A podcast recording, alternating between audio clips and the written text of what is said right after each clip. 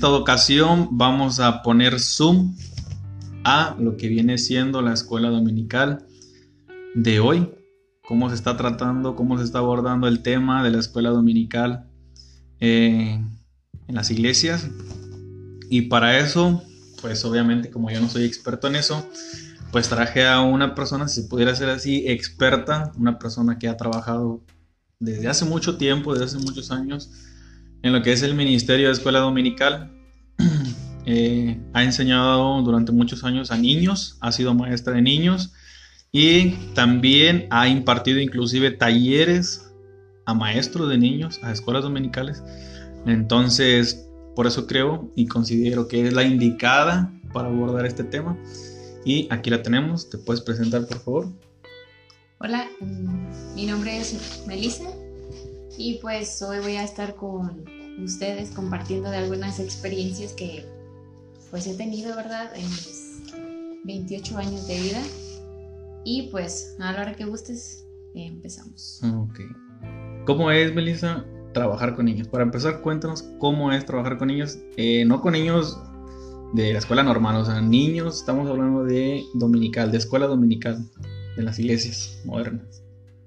Mm, bueno, hoy en día, la verdad, ah, hay mucha variedad en lo que es en las, bueno, la dominical, en las clases que están impartiendo porque están metiendo mucho juego, mucho mucha creatividad. Bueno, la creatividad sí es importante para los niños porque llama la atención, pero están descuidando mucho lo que es la palabra de Dios, eh, están descuidando mucho los, pues todo lo que han, han, pues hemos visto durante años. No es la misma iglesia de cuando yo asistía que la de ahorita.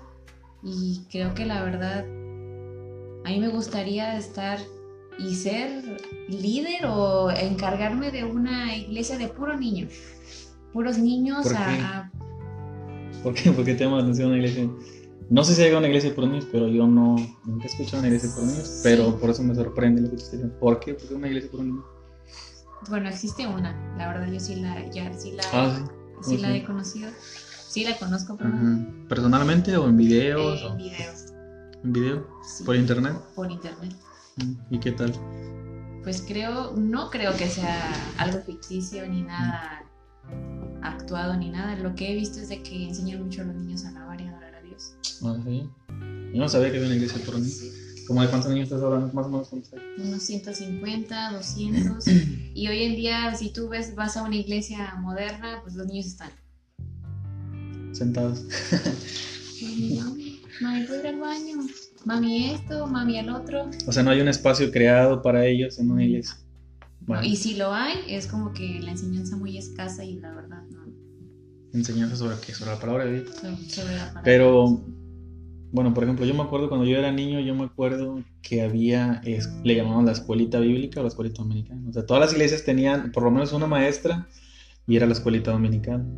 Tú estás diciendo que ya no hay, o en la gran mayoría ya no hay, o cómo es eso. No, sí hay. El detalle aquí es la enseñanza que le están dando a los niños. Ah, ok, ok, ok. Pero, ¿cómo, ¿a qué te refieres con eso de la enseñanza? Ok.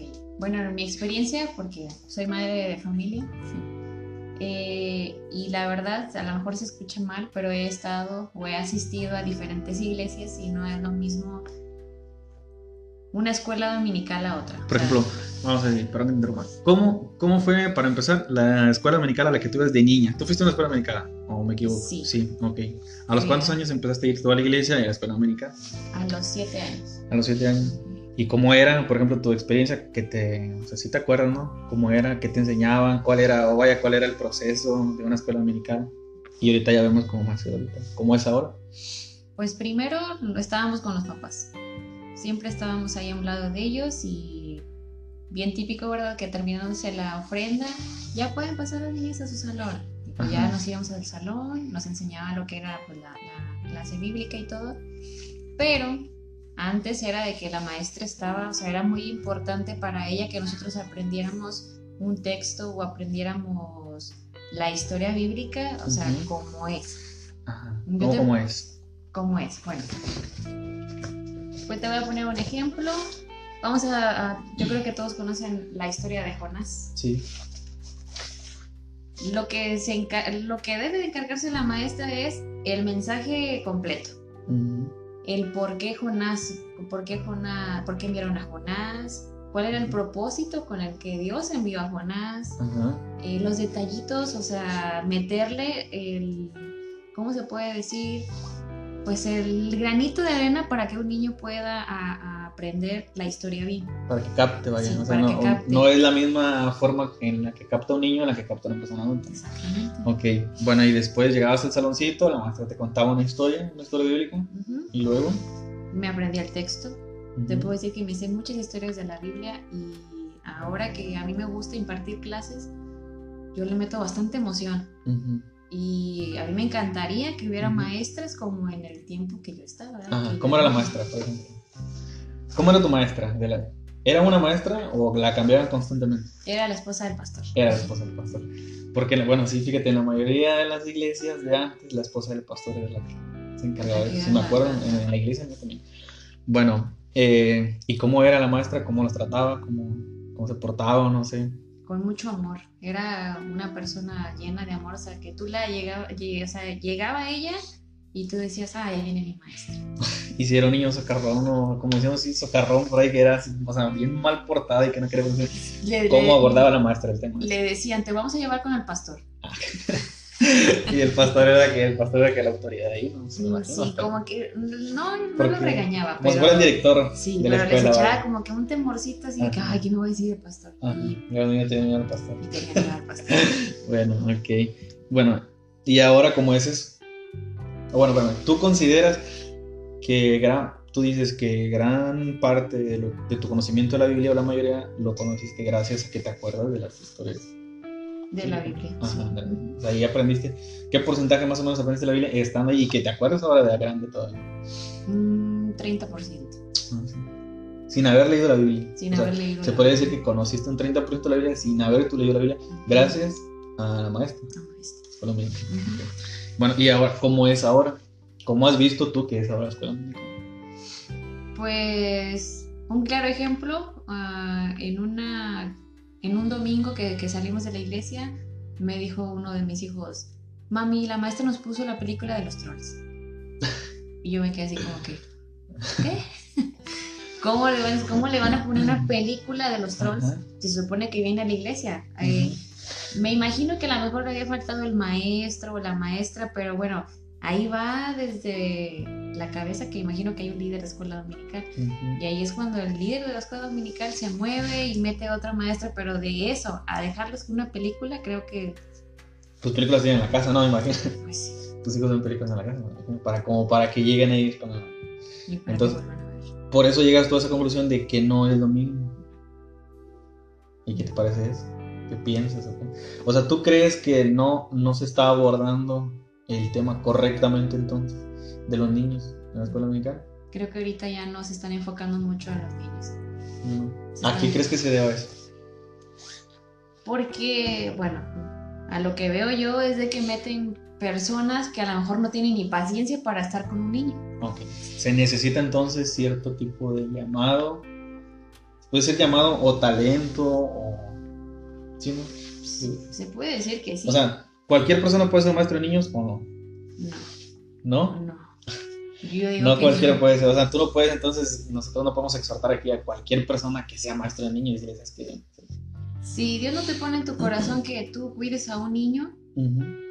pues ¿cómo vas a ir a cuidar a un niño? Vamos a suponer, maestra, me llevas al baño. Ajá. Y pues si tú eres bien así como, ay, ay, qué asco, o sea, ¿cómo voy a andar yo limpiando a un niño? O sea, desde ahí te vas. Porque si te llegan niños pequeños que no saben limpiar, ¿no? Imagino. Sí, yo he tenido, yo tuve niños desde guardería.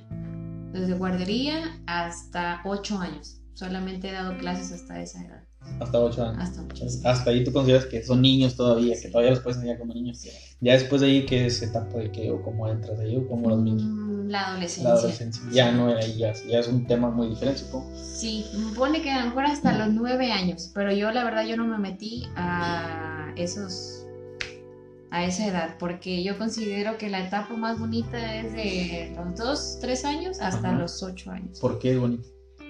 Porque es cuando el niño empieza como que a despertar, como que ya está como que para entrar a la adolescencia. ¿Tú cómo te ha marcado a ti personalmente ser maestra? O sea, obviamente tú como maestra, me imagino, de tantos años y todo eso, ya dejaste cierta marca, cierta huella o la semilla de Dios sembrada en los corazones de los niños. Y los has impactado de alguna manera. Pero a ti personalmente, a ti Melissa, ¿cómo te ha afectado o qué ha dejado en ti el trabajar con niños? Mm, creo que afectado no. Más que nada me ha dejado como que una huella impresionante porque pues he cuidado niños desde guardería. Y te puedo decir que ahorita los veo tocando el teclado, alabando a Dios. Y ¿Tienes contacto con ellos todavía, no? Es como que, wow, yo le di clases, yo le dije Dios te ama, yo le dije muchas cosas. Te da cierto orgullo. Sí. Padre. Y, pero no, pero todavía sigues asistiendo a la misma iglesia donde ibas anteriormente. No. no. No, ya no asistía a esa iglesia. Ahora asisto a otra iglesia. ¿Y por qué crees tú que no? Por ejemplo, hablamos ahorita de que dices, no, pues no se puede, no cualquier persona puede ser maestro de niño. Sí, pero hay quienes sí tienen el llamado, pero no saben o tienen cierto miedo. ¿Por qué crees que tengan ese miedo? ¿Por qué crees que tengan ese temor? ¿Qué crees que les diga? Que los lleva a pensar y decir, ¿sabes qué? Yo tengo ese llamado, yo siento que quiero trabajar con niños, pero me da miedo. ¿Qué, o sea, ¿Qué es lo que les da miedo? ¿Qué es lo que le, temen a trabajar con niños? ¿Es difícil? No, yo creo que más que nada es la autoridad para los niños, porque sí me, me había pasado bastante de que, oye, siéntate, oye, haz esto, oye, haz el otro, y los niños, ay, sí, o sea, no hacían caso. O sea, más que nada la autoridad. Sí, pues al final cuentas son niños, ¿no? Con ellos. Y mostrarle ese lado de, al, al, niño de tu amor, de tu comprensión. Porque fíjate que en ese punto hay muchos niños que llegan y en su casa se acaban de pelear. Bueno, se acaban de pelear o tienen a cada rato en su casa ven que sus papás discuten, que su papá le pega a la mamá, que si tienen problemas con sus hermanos o que el caso muy común ahorita es de que tienen, son de padres divorciados. Sí, que ahora me tocó ir con mi papá y que mi, mamá no quiere ir a la iglesia, mi papá sí. Entonces, ¿qué es lo que le transmites al niño? Amor. Entonces, cuando el niño te nota a ti que tú vienes con toda esa intención de darle ese cariño, de vienes llena de amor, que a través de nosotros como maestros les transmitimos el amor de Dios, ¿qué hace el niño? Ay, mi maestra. O sea que, lejos de la, o sea, una cosa es la preparación para tu clase, ¿no? Lleva una preparación, ¿no? ¿Cómo te preparas tú, por ejemplo, cuando vas a, estar frente a niños, a un grupo de niños? ¿Cuál es tu preparación? ¿Cuál es el método que tú sigues? Primeramente, para el niño, orar. Ok. Sí, para yo transmitirle a los niños esa seguridad que Dios nos da a nosotros. Para que, bueno, como decimos ahorita, hoy en día, que no seamos nosotros los que hablamos, sino que sea Dios a, través de nosotros. Sí, de acuerdo. Lo segundo es preparar material para que sea la clase como que bien dinámica, que sorprendas a los niños y más que nada escoger historias que sean fácil de interpretarles a ellos. Ok, o sea, no, no agarras cualquier tema, ¿no? No, no agarro cualquier tema. O sea, si se puede. Toda la Biblia tiene muchas historias. Pero yo más que nada trato de, escoger historias que sean fáciles para ellos. Depende de la ejemplo? edad. Vamos a suponer para niños de 4 y 5 años, Jonás. Eh, Daniel. Ah, el foso de los leones. El foso de los leones. Ahí cuando tú, le metes intensidad y que, que dice, y el rey lo mandó y que lo echa al, foso de los leones y los leones así como que están, ¿me lo como o no me lo como? ¿Pero qué crees? Pues yo le cerró la boca y ¿qué hacían? Y, es cuando dicen, ¿qué más Sí, capta la atención de esa manera. Y es cuando tú estás atrás o ves el niño ahí enfrente y, ves las caras de los niños y te, como que te quieres reír, ¿verdad? Pero no te puedes reír. Que aguantar. Porque ya sigue cuando tú metes otro tipo de, de emoción. O igual cuando estás diciendo, ¿qué crees? ¿No? Y estaba, estaba Daniel orando y Daniel oraba tres veces al día. Y, tú les preguntas a los niños, ¿qué, ¿qué, te imaginas tú que estaban haciendo, que estaba haciendo Daniel? ¿O qué, qué, qué crees que lo decían los demás? Y le puedes meter así como que, pues la gente debe pensar que estaba loco Daniel, pero pues no. Sí, sí, sí. Y pues depende mucho, te digo, la edad del niño. Para tú meterle una historia. Ok, entonces hablamos de esa que es la preparación para llegar ahí a la clase y la otra que es de la que estamos hablando que es más importante, que es tu preparación, ¿cómo se puede decir? Emocional, ¿cómo se puede decir? Para tú transmitirle, tú dices que es necesario transmitir amor, únicamente amor. ¿Tú crees que es todo lo que necesitas para trabajar con niños? Sí, porque si englobamos todo, pues Dios es amor.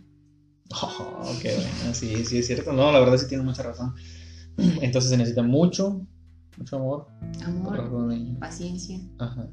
me llamó mucho la atención el tema que dices tú, que es ese de ¿por qué? El por qué tratar a los niños con amor, siempre con amor, aunque te desesperen o qué.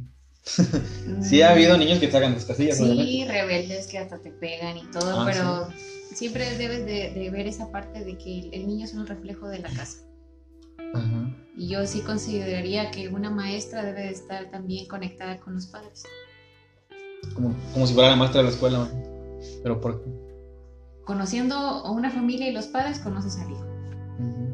¿Y para qué quieres tú conocer al hijo ¿Cómo? ¿Para qué quieres tú conocer al, a los padres? ¿Cómo tratan al niño? No, no cómo tratas al, niño, es cómo son con él cuando van por ellos a la escuela dominical. Si tú te vas como, si tú te guías y ves a los padres, es más fácil decir, oiga hermano, ¿qué cree? Es que el niño se portó así, hay que orar por él, o hay que hacer esto. ¿Le pasa algo a su familia? ¿Quiere que ore por usted? Bueno, bueno, ahí vamos a traer otro punto. Entonces, te involucras con los niños y aparte una maestra tiene que estar capacitada para tratar con padres también. Porque, o sea, a lo que entiendo, entonces también te involucras con los papás. También es parte de tu trabajo como maestra de niños tratar con los papás, orar por ellos, conocer sus necesidades. Tienes que tener no solo palabra para los niños, sino también para los papás, ¿no? Sí, porque me ha tocado casos de que llega la mamá y dice, ¿cómo se portó Emiliano? No, pues bien, señora, bien, bien, hermana, bien se portó bien. es que, que, es que ha batallado mucho con ella y que no sé qué. Hay mamás que no saben cómo desahogarse. Hay personas que no saben cómo desahogarse y con la primera que le, que le da y que le permite abrirse, pues empiezan, es que fíjate, no, hombre, y hasta se acomodan y empiezan, ¿qué onda, hermana? Es que pasó esto y el otro. Entonces yo sí creo que es muy necesario que tener esa conexión con los papás. Pero entonces tienes que tener también capacidad para hablar con papás. Sí, sí, porque hay personas que sí, yo he visto, ¿cómo se fue? Bien, no, ay, sí, no, hombre, se portó bien, mal, mal, con él. Entonces, una, una, no sé, una es sembrar la semilla del reino de Dios en el corazón de los niños. Y otro aspecto muy importante es que es una puerta o un acercamiento, por ejemplo, hablando de los ministerios, que no estamos hablando de que no le dan el, la importancia que le deberían dar a los niños, siendo que es, importan, es importante porque es una puerta también. ¿Para qué? Para que los papás se acerquen con ellos. Por ejemplo, hay papás que mandan a los niños a la iglesia por los niños, ¿no? Porque van a la escuela dominical, pero ellos no van. ¿Me entiendes? O van nada más el papá, pero no va la mamá. ¿Sí me entiendes? Va nada más una. Como dices tú, algunos tienen padres divorciados.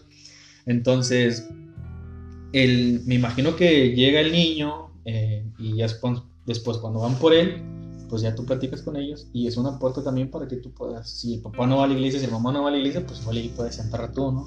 Entonces tienes que tener también conocimiento de la Biblia para hablar con ellos y para llegar a los corazones de ellos, ¿no? Exactamente. Entonces, es importante para los ministerios por los dos lados. o sea, el trabajar con ellos también te puede servir para evangelizar. También puede ser un método de evangelización, ¿no? Sí, porque como tú dices, hay papás que no asisten a la iglesia, nada más van y como que los avientan. Ajá. Y ya, a la hora, exactamente a la hora, ya vino por mi hijo, por mi hijo. Eh, no te dieron chicharrón, no te dieron esto. y ya, eso es un tipo de padres. Y otros, ¿qué aprendiste, hijo? ¿Qué te, aprendes un texto? ¿O aprendiste esto? O otros que, vámonos. Y entonces cuando a mí me ha tocado esa experiencia que cuando un padre ve cómo ha cambiado su hijo, es cuando más se interesan y van más. ¿qué le está enseñando? ¿Qué ah, es esto? ¿Cambian los niños? ¿Cambian? ¿Por qué? ¿Qué crees que causa ese cambio? Porque los niños tienen más fe que los adultos. Sí. Bueno, tocando ese punto de la fe, hay un, hay un versículo en la Biblia que es obviamente el más conocido de la Biblia que dice, dejar a niños venir a mí porque ellos es el reino de cielos. ¿Cómo interpretas tú? Me imagino que es, ¿es alguna base para ti como maestra para trabajar con niños, ese versículo? Me imagino que sí, ¿no? Es alguna base. Pues yo lo considero, porque la, la, la Biblia también dice que solo, solo los que sean como niños, o solo lo, la, la mejor, si yo te pongo a decirle a un niño como una clase, te voy a decir, solo los que tengan el corazón como un niño podrán entrar al reino de los cielos. Ok. ¿Por qué? El corazón del niño no tiene malicia, no tiene maldad, no tiene, bueno, es lo mismo, no tiene, pues es puro, no piensa en pecar a cada rato, o sea, no piensa en nada, entonces, ¿qué está queriendo decir? Deja a los niños venir a mí. Porque ellos es el reino de los cielos, ¿no? Y también, bueno, en esa, bueno, vamos, vamos a entrar en el tema de, o la historia de Jesús cuando le dice a los discípulos. Porque no sé si te acuerdas que los discípulos, ah, llévenselos. Ah, sí. Pues casi, casi los reprendió y dice, eh, no, espérate, tráelos. Sí. O sea, los, claro que vino y fue cuando le dijo. Y yo creo que muchos pastores toman esa actitud, ¿estás de acuerdo? De no, no correrlos como tal como los pastores, pero simplemente no le dan la importancia, ¿no? Y por lo mismo que no le dan la importancia, ahí están sus jóvenes. bueno, eso es, entonces es una consecuencia. Una consecuencia. bueno, entonces por eso estamos abordando precisamente el tema, porque estamos hablando de la iglesia moderna, cómo afecta el hecho de que no se toquen, no se aborden esos temas y el hecho de no llegar a tiempo, que me imagino que es, es el primer punto de acercamiento, ¿no? Con una persona para que conozca el reino de Dios, que son los niños. Y si tú no llegas, y no tocas, no llegas primero a ese punto, después las consecuencias son esas, son jóvenes, que pues es por demás, ¿no? Como, está ahorita la sociedad con la juventud, y después esos, esos jóvenes van a ser los padres, van a ser los hombres de la casa, van a ser las mamás de la casa, entonces es una cadena, ¿no? Pero el inicio entonces es en la, en la iglesia, la cimentación vaya. Sí, porque también dice la Biblia, instruye al niño en su camino. Y aún cuando fuere viejo, ah jamás se apartará de él. Un testimonio claro, pues es el mío. Yo conocí a, yo fui a la iglesia a los siete años. Mi primer amor fue a los nueve años, cuando yo conocí a Dios verdaderamente, cuando yo acepté a Dios como mi amigo. A los nueve años. A los nueve ¿Te acuerdas todavía?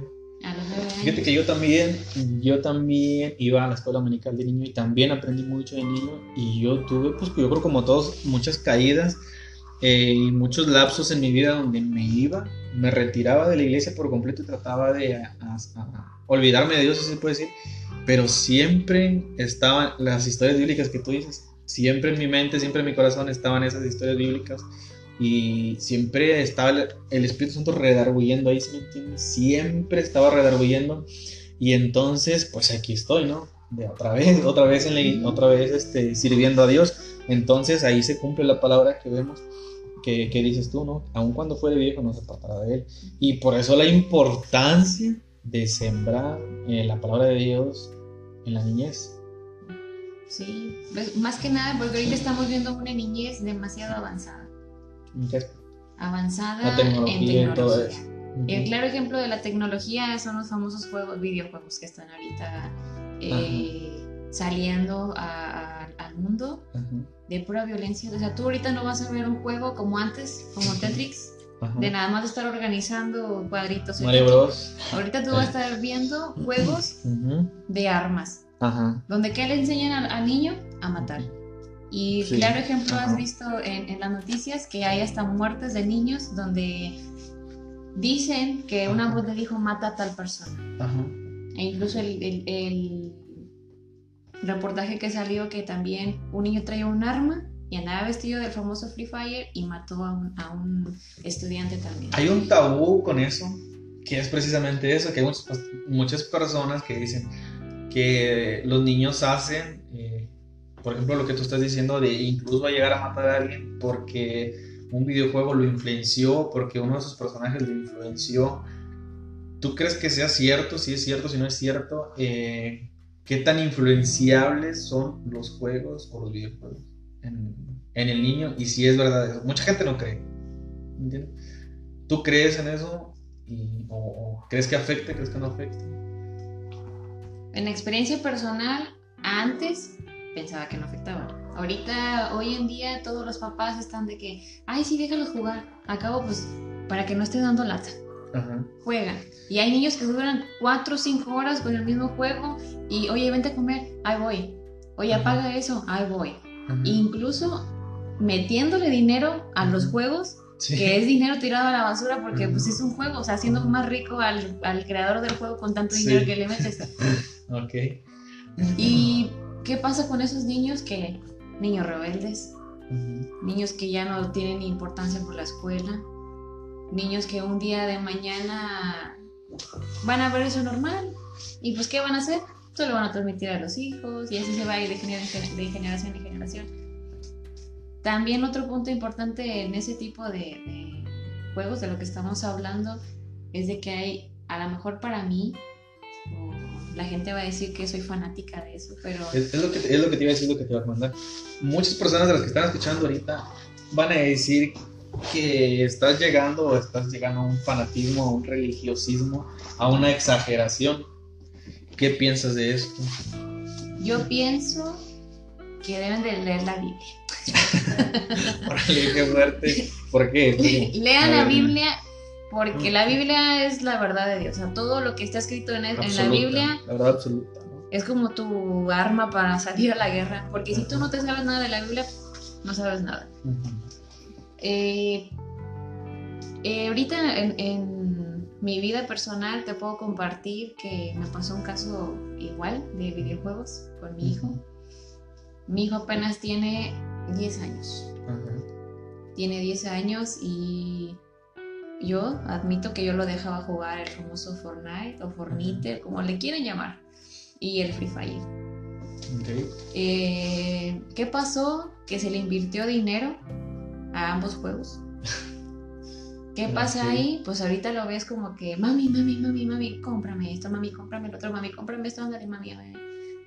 Porque en el juego. En el juego.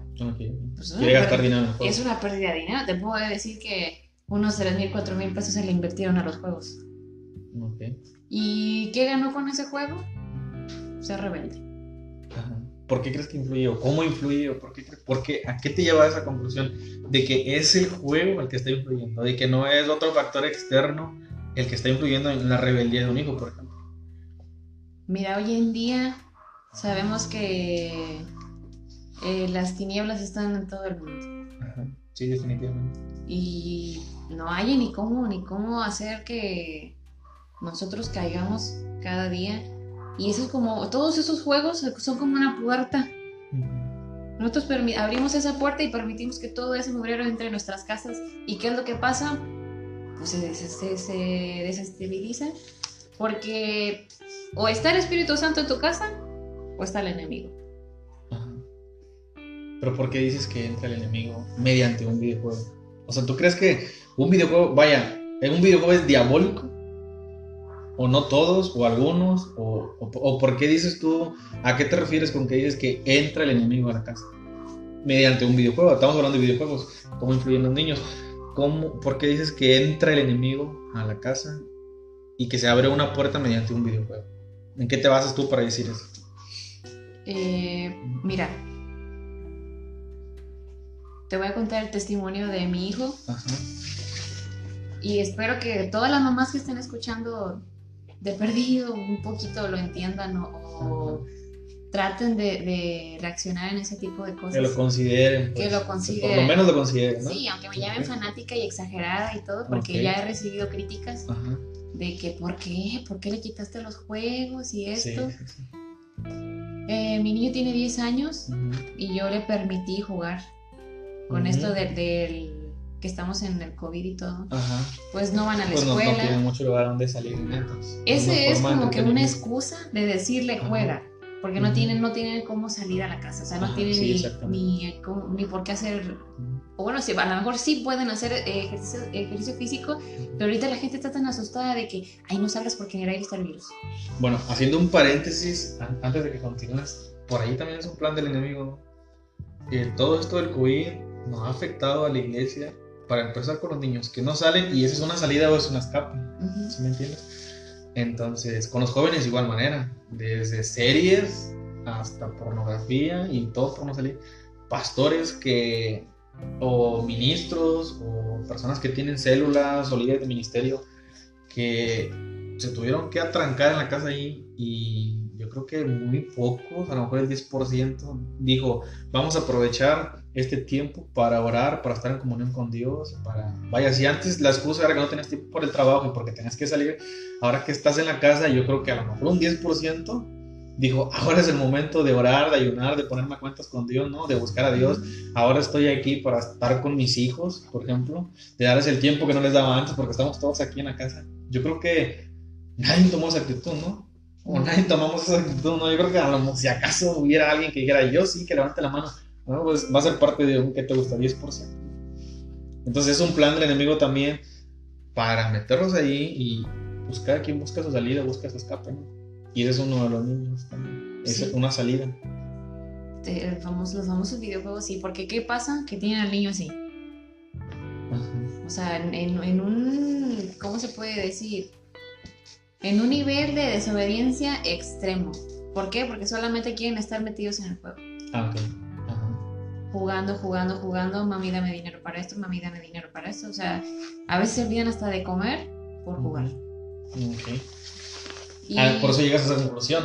De exactamente. Que es, por, los videojuegos. Por los videojuegos. ¿Qué otra cosa te va a hacer eh, matar a alguien? O sea, ¿qué, ¿qué, es lo que está haciendo ahorita en los videojuegos? Me dijo un familiar. Es que ahorita esos juegos están eh, capacitando a los niños para la guerra. Ok. O sea, ¿cuál guerra? O sea, se está yendo muy al extremo de que un niño va a agarrar un arma y va a matar a otra persona para mí lo que está haciendo ese juego es exactamente capacitar a un niño para matar, pero que mate a un animal, o sea, ese grado de que ya no sienta nada por matar a un animal, que sienta satisfacción por matarlo. Yo creo que ya llegamos a un extremo tan pues, muy alto porque para que un niño ya no sienta nada, nada, nada con matar a un animalito, porque eso es lo que hace el juego. Sí. Quitarse, Como utilizarla de alguna la conciencia de alguna manera, ¿no? Exactamente. Y en el nivel, en el lado espiritual, que, muchos, que te preguntaba, es el que me interesa. Que muchos no creen, que muchos casi me llamaron que estaba como que loca, exagerada. Religiosa. Religiosa. lo, más, lo, más, común, ¿no? Lo más común religioso. Sí. ¿Por qué? ¿Por qué? Porque mi niño tuvo un se puede decir, capítulo que ya, que ya lo cerró, gracias a Dios. Eh, él tuvo un proceso, bueno, se puede decir proceso, no difícil, no fue difícil, porque rápido lo, lo, atacamos y lo cerramos. Pero detectaste algo ahí. Detectamos. Ajá, ¿qué fue? Eh, él tenía mucho acceso también al, a la aplicación de TikTok. Ok. ¿Qué era lo que hacía? De que con tal de, aumentar seguidores, hacía videos de TikTok. Pero en esos videos, videos de TikTok metía imágenes de personas horribles, o sea, que es demonios, payasos, o sea, monstruos, todo eso aunado a los juegos, ¿qué causó? Que de ver tanto mugrero abrió un portal, se puede decir que es un portal, se puede decir que, que, sí, sí batallamos bastante porque el temor entró a todo lo que da. Te puedo decir que hasta la piel se pone chinita al descubrir todo lo que mi hijo estaba viendo.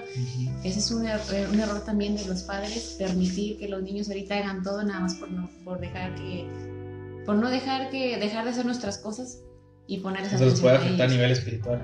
Exactamente. ¿Qué pasó con eso? De que ya era tanto el, el, juego y todo que nosotros sentimos en la casa, o sea, sentimos ese, lo que era ese demonio, o sea, mi hijo se empezó a comportar diferente, empezaba a tener actitudes diferentes a lo que era antes.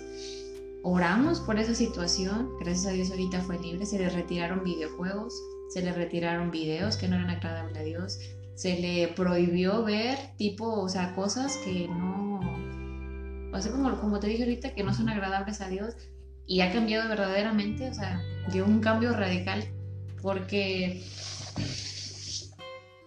queda mucho, no sé si has escuchado, que no, no, no contamina mucho lo que entra al cuerpo, sino lo que sale. Entonces se le veía a él en sus palabras, en su forma de actuar y todo. Y ahora lo ves totalmente diferente. Cambió Cambió. a raíz de que le quitaste. A raíz de que le ¿Tú recomendarías hacer la prueba? Decirle, si tú le recomendarías a un papá, decirle, ¿sabes qué? Haz la prueba, ¿no? Sí, que hicieran la prueba de perdió uno o dos meses Ajá. y van a ver cómo se ahorran el internet, cómo se ahorran el dinero, cómo se ahorran. O sea, hay, hay ganancias positivas por todos los aspectos, por todos lados, ¿no? Sí, porque quieren recargar un- los famosos juegos, Ajá. te, te piden dinero para recargar, recargar diamantes, que son para el famoso juego, ¿verdad? 100 pesos, 150, 300, 400. Sí. En el otro juego de Fortnite también había pases de 200, 500 pesos. Ajá. Dinero que te puede todo, servir todo. para una despensa, te puede servir para una quincena. o sea, Sí, de acuerdo, sí, sí, yo Entonces lo los efectos van a ser positivos por todos lados, por donde lo mires, pues Sí, consideras que va a ser positivo. sí, ¿Sí? yo considero que Bueno, sí. ahora llega una parte muy importante. No nada más se trata de quitar. No, ¿Estás de acuerdo? No nada más porque lo vas a quitar y vas a ver al niño, obviamente lo vas a ver aburrido. sí. Porque pues estás quitando una gran parte. Un videojuego o una serie, sí. Pone un videojuego, ¿cuánto tiempo no consume de la mayoría de los niños ahorita. Entonces, una, se lo quitas y eso es lo que aconsejas en este momento, pero ¿qué hacer después para sustituir eso que le estás quitando? Porque le estás quitando algo. ¿Qué hacer? ¿Cómo abordaste tú después que él ya no usa el celular y que te dice, más estoy aburrido, esto, lo otro? ¿Qué haces? ¿O qué recomiendas? ¿O cuál es el proceso para observar, para empezar, para observar el cambio que tú estás diciendo? Va a haber cambios en la actitud del niño. Bueno, pero ¿qué proceso viste? ¿Qué, qué sigue después de quitar el juego? Lo que hice yo fue de, meter, de meterme más con él a, a la oración. a la oración, entonces. atención, eh, a ponerlo a leer la Biblia, que él conociera más de Dios. Y la verdad sí hubo un cambio extraordinario en él, porque ya Es no... que, por ejemplo, la Biblia dice, la palabra de Dios es viva y eficaz. O sea, de que tiene que haber un cambio, tiene que haber un cambio, no nada más en un niño, en cualquier persona que la lea. ¿no? Partiendo de ese punto, te lo creo, ¿no? Te creo que hay un cambio muy radical. Este, para los niños les resulta aburrido la Biblia. ¿Estás de acuerdo? Sí. Sí, a veces para uno de grande o, o los adultos dicen es que no le entiendo a la Biblia o está aburrida. Y hay personas que no la leen, no les llama la atención. ¿Cómo logras o cómo haces que el niño se interese o le llame la atención la lectura de la Biblia? Una puede ser una forma dinámica, que le Ajá. compartas tú la Biblia o que tú se la leas, y otra, pues como cabeza del hogar tienes autoridad. Tienes autoridad para ponerlos y decirle, O sea que si no es por las buenas es por las malas, ¿no? Claro. Le tienes Ok. que decir, te pones a leer la Biblia Ajá. o pues va a haber consecuencias. Ok. Ajá. Y pues sí, bueno, en mi caso... Usar sí, la autoridad como padre. Como padre. Y yo sí les recomendaría que de perdido un mes o dos meses hicieran esa, esa prueba y sí, verían cambios muy, muy buenos en sus hijos. Ujú. Entonces, pero ¿cómo es una forma dinámica? Dinámica. eh, ¿A qué te refieres con eso? contarles nosotros mismos como padres las historias bíblicas. Ah, ok. O sea, tú tomarte el tiempo con el niño de leerle una historia bíblica. Sí.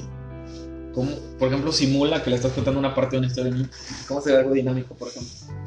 Ah, bueno, la historia, vamos a contar. Imagínate que yo soy tu hijo o que yo soy el niño, por ejemplo, la mamá que está ahí que dice cómo le voy a enseñar esta historia. Por ejemplo, ¿tú cómo le harías? Por ejemplo, ¿cómo le haces? A ver, más o menos ahí. Danos un ejemplo ahí. Pues meterle como que mucha crema, como dicen ahorita. Eh, por ejemplo, te voy a contar la historia de Juanás aquí. Ok. Eh, Vamos a ver si me, si me llama la, si me capta, si me llama la atención con la, con ah, pues sí, a ver si te explico. Eh, había una vez Ajá. un hombre que se llamaba Jonás. Ok. Pero Jonás, a Jonás, Ajá. Dios le ordenó que fuera a Nínive a predicar. Oh, muy bien. ¿Y después? Entonces, ¿qué crees que hizo Jonás? ¿Qué? Señor, ¿qué? Desobedecer a Dios. Ajá. Se fue en un barco. Sí. Entonces, ¿qué es lo que pasó? Que en, en medio del, del- del mar, el mar se empezó, hubo una gran tempestad en el mar y salió una gran ballena. O sea, los marineros no sabían, no sabían qué, qué pasaba, porque estaban de acuerdo, o sea, estaban asustados de qué, qué, qué es lo que, que a Dios se enojó. Ajá. Y descubrieron que era Jonás el que estaba causando eso, porque yo. Jonás iba ahí. Ok. Y a ti por desobediente, te va a pasar lo mismo si no obedeces. ok, y que, los, los, marineros o los que iban en el barco se enojaron y levantaban al mar. Se lo comió un pez, un gran pez, así horrible, horrible, horrible. Órale. Y se lo tragó. Entonces ahí es cuando tú ves la cara de los niños y dices, están así emocionados o asustados. ¿no? Sí, o que te mueren. y luego... ¿Y qué le pasó? Ahí bien preocupado. ¿Y qué le pasó, maestro? ¿Qué le pasó Al, al, al, a Jonás. Ajá, ¿Qué pasó después? Pues se arrepiente, se arrepiente ya cuando el pez lo, lo, se lo come. Y es cuando tú le puedes dar una, una como una enseñanza de decirle, así como Dios desobede, como tú desobedeciste, ¿Sí? o como tú desobedeces a tu mamá o a tu papá, puedes tener consecuencias. Ya te anda, cuando tú desobedeces, te anda, ya andas pidiendo perdón a la mera hora. Cuando tú pudiste haber, haber evitado todo ese proceso, ah, pero no, pero les encanta la mala vida de andar desobedeciendo. Ya no estás predicando ya. No, ya, ya estoy predicando. ya no estás predicando todos aquí en el podcast. Ok, no, fíjate que sí, es, es muy diferente entonces. Eh, si un pastor viene contigo y sabes que no estamos abordando correctamente el tema, o según lo que tú dices, parte, estamos descuidando un poco la escuela dominical, pero me, me gustaría abundar más en ese tema o qué puedo hacer, qué consejos me puedes dar tú para yo darle más importancia, darle más auge, darle más recursos a mi escuela dominical. ¿Qué, qué, qué puede, ¿Por dónde puede empezar, vaya? Un pastor. Un pastor, una iglesia, un ministerio. Yo creo que más que nada sería capacitar a los maestros. Okay. Tú me, al principio me preguntaste si necesitaban o tenía que ser exactamente un maestro o si había alguna cualidad de alguien o, o no. Ahorita más que nada es importante tener el corazón dispuesto a apoyar. Un corazón dispuesto a, a, enseñar a los niños, a transmitirle ese amor a los niños yo creo que más que nada empezaría por eso. Orar más que nada eh, para transmitirle lo que es, esa seguridad a los niños, para transmitir el amor de Dios por medio de, nosotros como maestros. Y no meter, o sea, nada más por hobby, ay, voy a ser maestra. O esto. Voy a entretener a los niños, ¿no? No, no estás entreteniendo a los muchos, muchos, yo he visto, yo he visto, o sea, que a veces con el simple hecho de que el niño no esté en, el servicio donde están los, los, adultos y no esté molestando, no esté pidiendo al papá, se lo llevan a esa escuela dominical y lo que hacen es entretenerlo, ¿no? Simplemente entretenerlo, ¿no? Distraerlo para que no vaya con su papá. Un juego, poner música, poner ver hasta como es tu películas seculares que puedes ver, pues, que ven normalmente en la casa. Sí, o sea, dijeras tú te voy a poner una película de José, de Moisés, pero no, a veces eh, caen a eso de ponerles películas de Disney.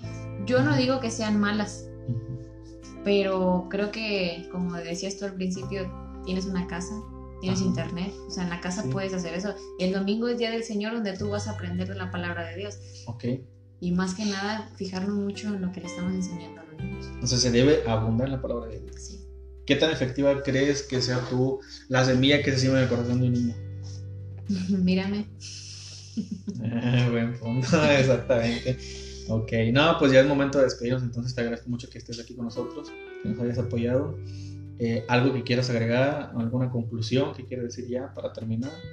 No sé, cerrar o retroalimentar la importancia y por qué crees tú que es importante eh, que se le dé la importancia necesaria en los ministerios, a ese ministerio en especial que es el de los niños. Eh, pues yo lo único, lo único que puedo agregar es de que papás, pastores, maestras, no dejen a los niños, que no dejen a los niños, ahorita estamos en un mundo lleno de maldad. Sí, de acuerdo. Por donde tú veas hay maldad. Sí, sí, o sea, no dejarlos eh, que experimenten eso, o sea, guiarlos por el camino de, Dios. Sembrar las semillas. Sí, exactamente, sembrar en su corazón ese amor por Dios, ese, ese anhelo de adorarle, porque ahorita hay mucha gente o muchas iglesias que no enseñan a adorar ni a alabar a Dios. No los enseñan, y o sea, meternos más como que en ese, en ese sentir. a, enseñarlos a, adorar, no tanto a enseñarles, pero des, eh, decirles lo que es importante. O sea que para Dios, a Dios le gusta que lo adoremos. A Dios le gusta que la alabemos. Y ahorita se está perdiendo mucho ese enfoque en las escuelas dominicales. O sea, hay demasiados temas, ¿no? Sí, que no, abundar ahí con no con acabaríamos los niños, ahorita. No, no terminas ahí con los niños. Ujú. Hay mucho tela donde cortar y qué hacer para con los, para con los niños. Y, de- y en, y mi opinión personal es, yo creo que no hay una tierra más, eh, más efectiva. O sea, tú siembras una semilla y, y es un 100% de garantía que va a germinar en un niño. Ujú. ¿verdad? Vemos la parábola de las, del sembrador y, y ya ves que cae en diferentes tierras. Pero yo creo que cuando tú siembras una palabra en un niño, siempre, siempre va a ser garantía de que va a ser una buena tierra y que la semilla va a germinar ahí. Ujú. Esa es mi opinión, es mi punto de vista. Y por eso pues incitamos o exhortamos a las iglesias a que pues ya no, ya tomen cartas en el asunto y que comiencen a darle la importancia que requieren los niños. Ujú. Exactamente. Entonces, bueno, eso es todo por hoy. No se pierdan el próximo episodio en este podcast llamado Zoom para ver de cerca lo que todo el mundo agranda y en este caso pudimos de cerca. Eh, ¿Qué vimos? La escuela dominicana. La escuela dominicana, exactamente. es todo.